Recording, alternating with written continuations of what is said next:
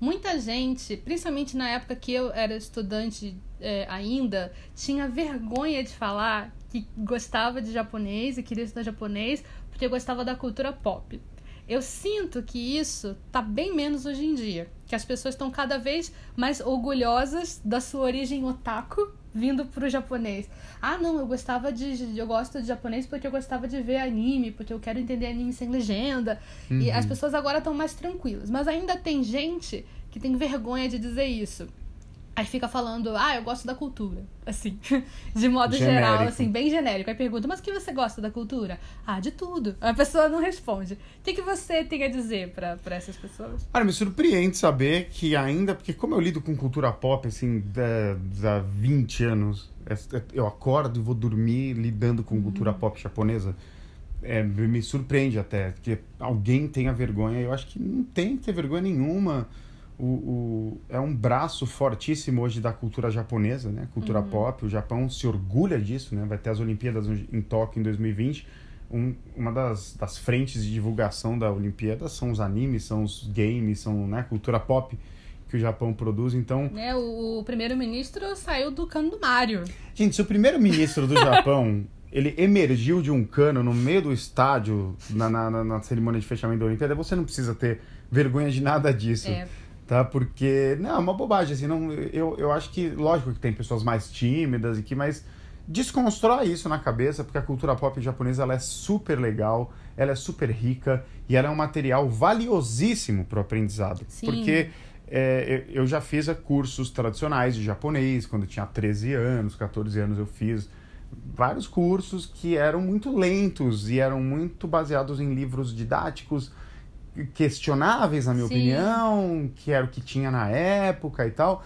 E tem coisas que, por exemplo, que eu aprendi para conseguir compreender o que eu queria assistir, e não estou falando só de anime tokusatsu, e, não, mas assistir uma novela, assistir um programa de variedades japonês, ou ouvir um podcast, maneiras com que eles se comunicam, que jamais é, é, era abordada num curso desses.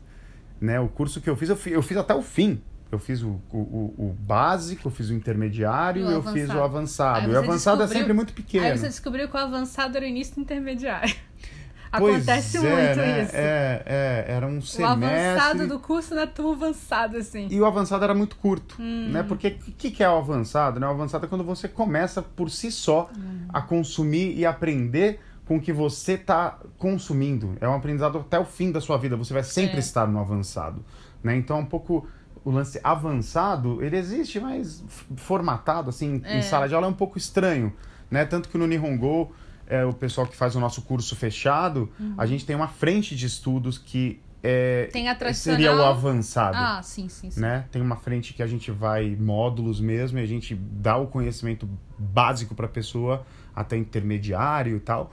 E o avançado sou eu e a pessoa fazendo análises, pegando alguma coisa aqui da estante e eu com a pessoa algumas páginas, Sim. indo balão por balão, estrutura por estrutura, e ela vai absorvendo. Até porque em japonês tem o kanji que você aprende a sua vida toda. Os japoneses, eles não sabem todos os kanjis que existem. Não. Acontece não muito do japonês pegar e não saber ler um kanji. Isso é uma coisa que acontece todo acontece, dia. Acontece, não saber escrever de cabeça, mesmo Sim. os japoneses, hein, que uhum. ainda escrevem à mão muito mais do que a gente escreve português à mão, né? Eles Sim, escrevem porque o japonês ainda é. tem, né? É um a cultura japonesa uhum. é bem cerimonialista, né? Então tem muita coisa Sim. que envolve cartas, eles escrevem e tal.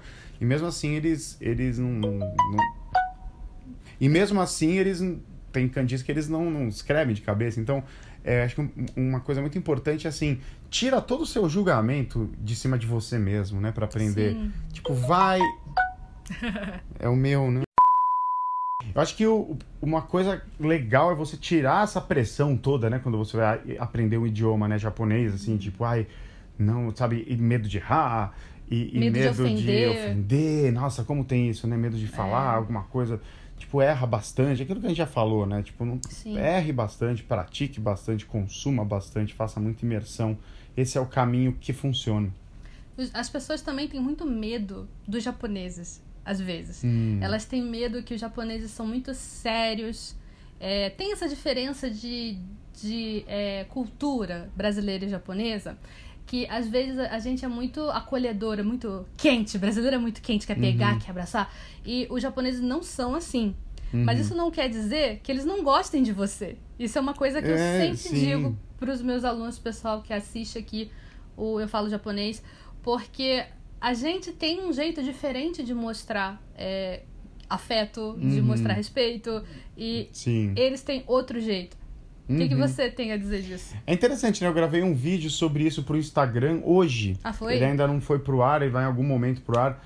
Um, um curtinho falando sobre Aistero. Aistero. Né? Que o povo, todo mundo conhece, eu te amo e tal. E os japoneses, mas não é bem assim, eles não falam Aistero. Uhum. Né? Eles quase não falam Aistero. É. Né? O Na marido nunca morte, fala para a mulher, nunca vai falar para o marido, para a família. Não existe isso. Uhum. E porque tem a ver mais com a cultura ocidental, é uma palavra mais recente no japonês, não é nem uma palavra super antiga, do, do começo da era Meiji e tal isso reflete muito, assim. Não é que porque os japoneses não são tão calorosos como nós, Sim. ou como o Ocidente de maneira geral, Sim. que eles não sejam calorosos, né? Que eles sejam o oposto de caloroso, que eles sejam frios, nada disso, eles não são. Eles são um povo mais tímido. Sim. A cultura japonesa é uma cultura que sim é muito distante da nossa em termos de convívio social, regras, esse tipo de coisa é, eles vivem um pouco numa bolha também da cultura deles. Sim. Existe uma timidez, né? Muita gente fala, ah, eles são frios. Na verdade, eles são tímidos, estão morrendo de vontade de, de conversar. Falar com você, mas, mas eles não conseguem, porque da mesma maneira que a pessoa que tá com, fica intimidada quando vê um japonês e quer falar, mas não consegue, o japonês também está intimidado com você. Ele quer se comunicar com você, mas ele não consegue. Mas quando você quebra esse gelo, é, nossa, na grande maioria das vezes são pessoas incríveis, generosas, que vão te ensinar, que vão querer aprender com você. Uhum. É, não, não tem tempo ruim, não tem climão. Sim. Eles, sabe, tem muito. Tem uma palavra que a gente falou, inclusive gravei sobre ela hoje também, em japonês, que é omoyari. omoyari. Né? Que é você se preocupar com o outro, você se colocar no lugar do outro e de uma maneira que não é forçada, uma maneira natural isso meio que dita a, as regras do, do Japão, sim, né? Sim. O moyari é uma, uma, palavra muito bonita e, e, resume o que é o Japão. Então, é, não tenha medo, aprenda, aprenda isso. Veja na prática o que é o omoyari a japonesa, a porque é, é, é, incrível, é incrível. É, aí eu queria perguntar também para você é, que você trabalhou com muitos artistas japoneses e você agora é uma pessoa, um, o único brasileiro que pode dizer que participa com o Jam Project. Sim, e tem essa como honra. é isso? Como é isso para você? Eu sempre fiquei muito curiosa, assim, como isso aconteceu? Porque eu, eu, eu otaka nos eventos, aí eu conheci o Ricardo, super legal, tava sempre lá junto com os japoneses, estava lá traduzindo para eles. E eu vendo o Ricardo trabalhando com os japoneses, todo ano eu voltava do Anime Friends e pensava, eu vou estudar mais japonês, eu vou estudar mais japonês. e eu voltava, eu ia para minha faculdade, eu estudava japonês e eu pensava, algum dia eu vou trabalhar traduzindo para japoneses também. Você me inspirou bastante, Olha, sabia? que legal. É, que legal. E eu consegui isso, então você também pode conseguir. Mas Sim. é uma coisa que é, eu observava você, e aí de repente o Ricardo entrou no Jam Project, o Ricardo cantou com, com, com a galera do Jam Project. Para quem não conhece, Jam Project é um grupo é, que é bem focado em cantar e tocar e criar músicas para anime. Sim. É, aí eu queria saber como isso aconteceu, porque para mim, que vi de fora, foi uma coisa assim, nossa, mas uh, Ricardo, que legal. E inclusive, eu no Japão, quando a última vez que eu fui pro Japão, eu falei, não, vou cantar, quero cantar skill. Aí eu fui lá cantar skill no karaokê e era um vídeo, acho que era skill, era um vídeo que tinha o Ricardo cantando. Olha, porque era um lá vídeo. no karaokê. Lá no karaokê. Era um vídeo daqueles é, ao vivo, tem a letra passando, né? Pra, pra quem não conhece karaokê japonês. E às vezes tem uns vídeos especiais que são de clipes e etc. Enquanto você canta, Enquanto você passando. canta, aparece. E aí era um show, era de um show e aí tinha o Ricardo lá, cara. Eu falei, puta, cara, que foda. Olha o Ricardo ali, cara. É, foi muito legal isso. Pô, aí eu com os meus amigos, né, japoneses lá, eu, eu conheço esse cara aí, é o Ricardo, ele é brasileiro. e as pessoas, é, sério?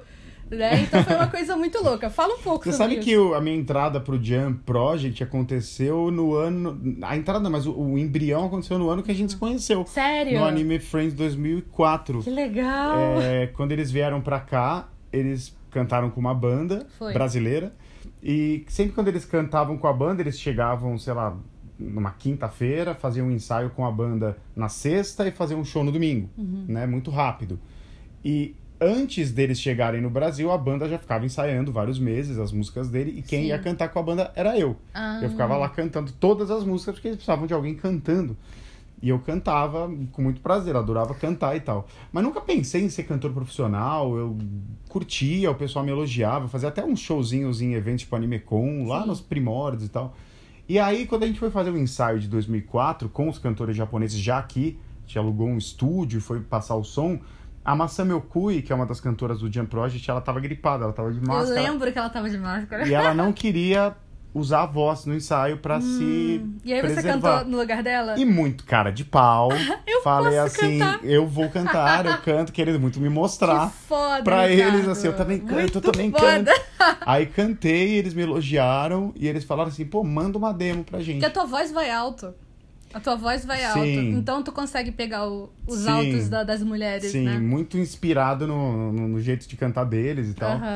É interessante isso, né? Eu fui desde criança, ouço anime songs e sou fã deles, então Aí tem... eles pediram uma demo pra ti, E assim. pediram uma demo pra mim, eu mandei essa demo, me inscrevi num concurso que eles estavam fazendo, Que uma seleção, e legal! ganhei essa seleção. E aí me chamaram em 2005, um ano depois. Um ano depois. Eu fui pra lá e fiquei um tempão lá, viajei um monte de lugar, gravei música, gravei programas Nossa. de TV. Outro dia eu achei aqui em casa um, um DVD com um- uma série de quatro ou cinco programas da TV japonesa sobre a minha entrada no Jan. Eu com tipo foda. 23 anos, muito legal. em breve eu vou divulgar essas imagens. Não, por favor, eu quero. Mas, nossa, muito legal mesmo. Eu, eu todo, sabe, assim, olhinho brilhando. E, pô, aprender japonês, assim, saber falar japonês, Ajudou muito, né? me abriu essa porta. Sim. Poder trabalhar no Japão, né?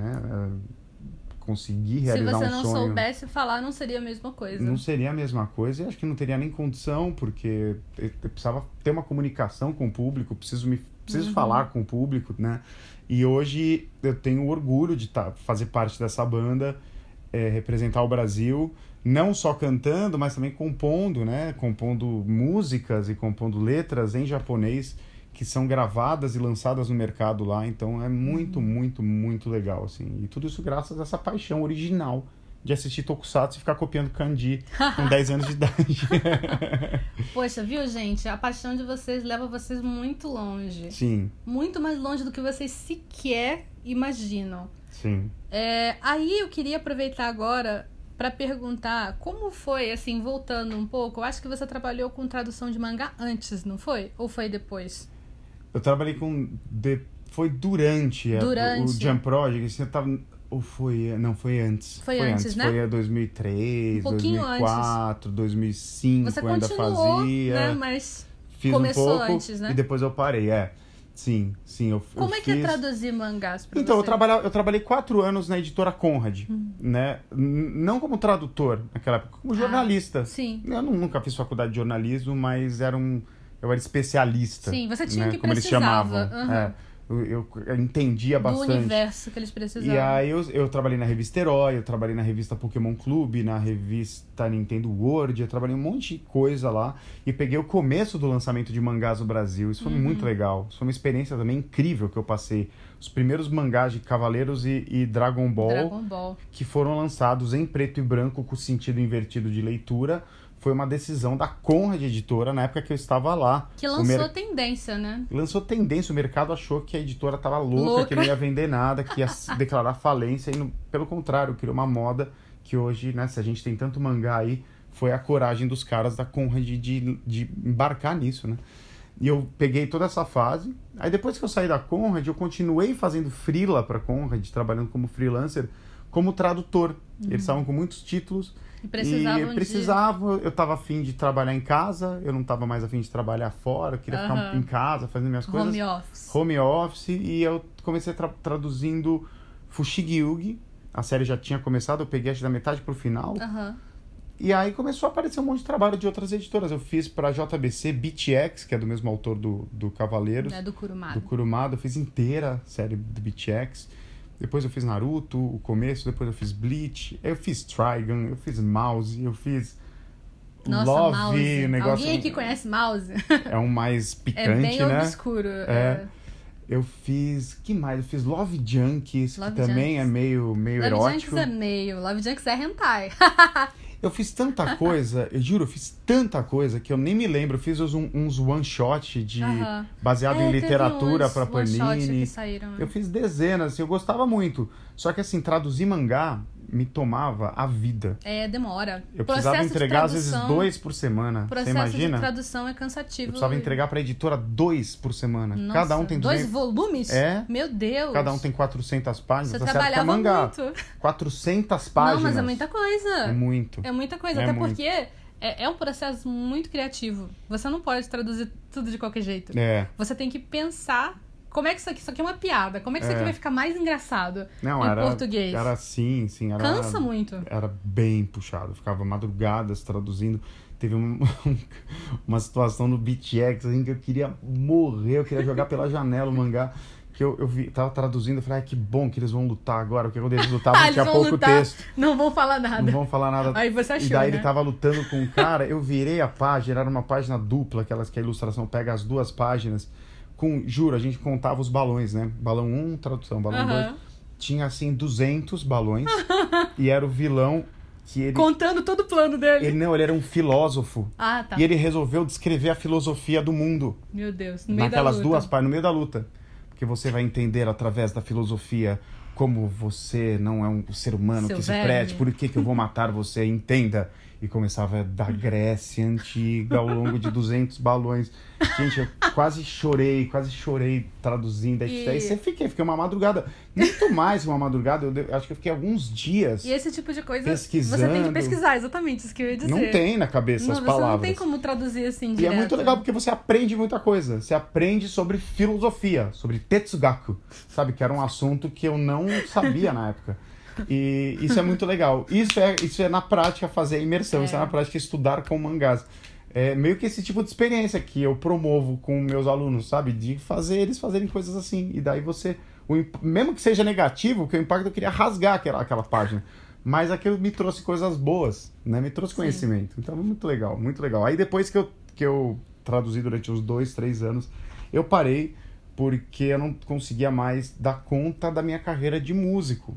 Eu precisava fazer shows, Sim, eu sim, precisava sim. compor, eu precisava cantar, eu precisava... Você teve que escolher. Não dava. Eu não tinha mais tempo de ficar sentado traduzindo, Sim. senão eu não fazia as outras obrigações. Eu tinha que fazer uma, uma decisão E aí você e escolheu aí escolhi a a música. música, É a sua porque, paixão. enfim, minha paixão. Mas não tem nem, nem por que explicar por que ele escolheu a música. E eu né? gosto de inventar moda, né? Eu não queria ficar sentado traduzindo a vida inteira. Eu quero criar projetos, a música Sim. e, e o próprio Nihongo é um projeto que eu criei.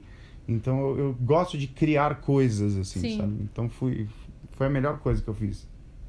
E por último, eu queria perguntar pra você qual o conselho que você tem pra dizer pro pessoal que tá vendo no YouTube, no Facebook, ouvindo no podcast, é, como é que eles podem aprender mais japonês, por que, que eles devem aprender japonês e uma palavra de incentivo para eles não desistirem.